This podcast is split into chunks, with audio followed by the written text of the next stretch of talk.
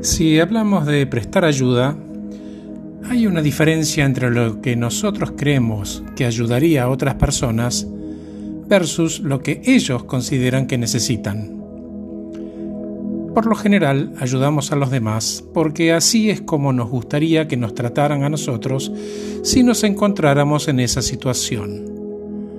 Si lo miramos desde esa óptica, solo estamos teniendo en cuenta nuestro propio punto de vista. Y lo que realmente importa es lo que el otro considera que le va a servir. Es sutil la diferencia, pero hay diferencia. Cuando preguntamos al otro qué podría serle útil, entonces es cuando realmente nos centramos en ellos. Es fácil ser aparentemente amable con los demás y seguir poniendo el foco en uno mismo, donde lo único que importa es lo que yo obtengo o lo que yo necesito o creo que él necesita.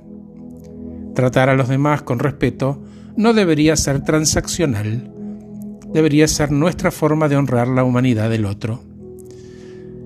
¿Le pregunté acaso a la otra persona si necesita ayuda? Y si la necesitara, ¿cómo le gustaría que la ayude?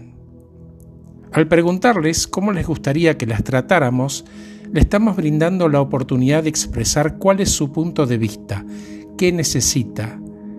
Dejamos de ser nosotros el centro y nos enfocamos en los demás para saber cómo tratarlos.